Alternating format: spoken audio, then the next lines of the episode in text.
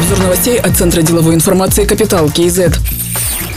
Комитет национальной безопасности опубликовал данные военнослужащих, которые погибли в авиакатастрофе возле Алматы 13 марта. Это штурман авиационного отдела майор Габит Барлыкбаев, бортовой техник летной группы капитан Душан Баймуратов, штурман старший лейтенант Мухтар Сагимбаев, старший бортовой механик сержант Евгений Васильков. Трагедия произошла в субботу 13 марта. В 17 часов 22 минуты самолет Ан-26 с сообщением Нурсултана Алматы совершил аварийную посадку в аэропорту Алматы и загорелся. Погибли 4 человека. Двое пострадавших находятся в крайне тяжелом состоянии.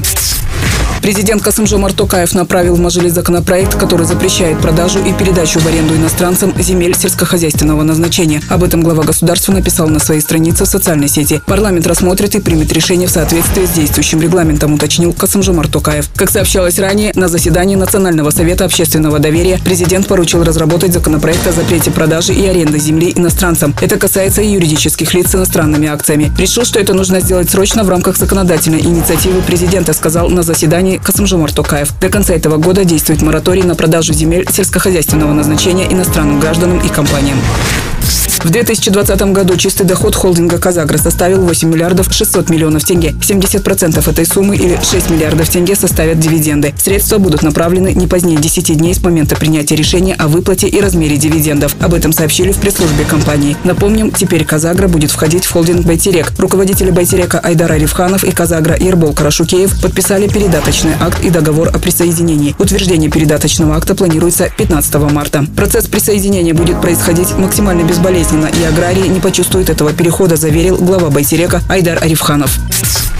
Национальный банк на один год продлил срок перехода на новое стратегическое распределение активов Национального фонда. Об этом говорится в постановлении правления Нацбанка, которое вступит в силу 22 марта текущего года. В Нацбанке пояснили, что срок продлен для минимизации риска инвестирования активов Нацфонда в неблагоприятный момент, так как все еще существует неопределенность по срокам восстановления мировой экономики. Также изменились детализация условий для пополнения или изъятия активов стабилизационного портфеля. При этом максимальный и минимальный размер портфеля не изменились и составляют 10 миллиардов и 5 миллиардов долларов долларов соответственно. Отметим, активы нацфонда делятся на стабилизационный и сберегательный портфели. Цель сберегательного – сохранить и обеспечить доходность в долгосрочной перспективе. Цель стабилизационного – обеспечение достаточного уровня ликвидности активов Национального фонда. Активы нацфонда на конец февраля текущего года составили 57 миллиардов 600 миллионов долларов. Россельхознадзор может запретить поставки картофеля из Казахстана из-за попыток ввоза запрещенной продукции. Об этом сообщает Интерфакс Казахстан. В Россельхознадзоре заявляют, что нарушения носят систематический характер. В качестве примера привели случай, выявленный в начале марта. В Оренбургской области были задержаны три грузовых автомобиля, которые везли картофель из Казахстана. Продукция сопровождалась фитосанитарными сертификатами, выданными госорганами Казахстана. Однако на упаковках была пластиковая пломба, согласно которой страной происхождения товара является не Казахстан, а Германия. А поставки продовольственного картофеля из этой страны запрещены в рамках российского продовольственного эмбарго.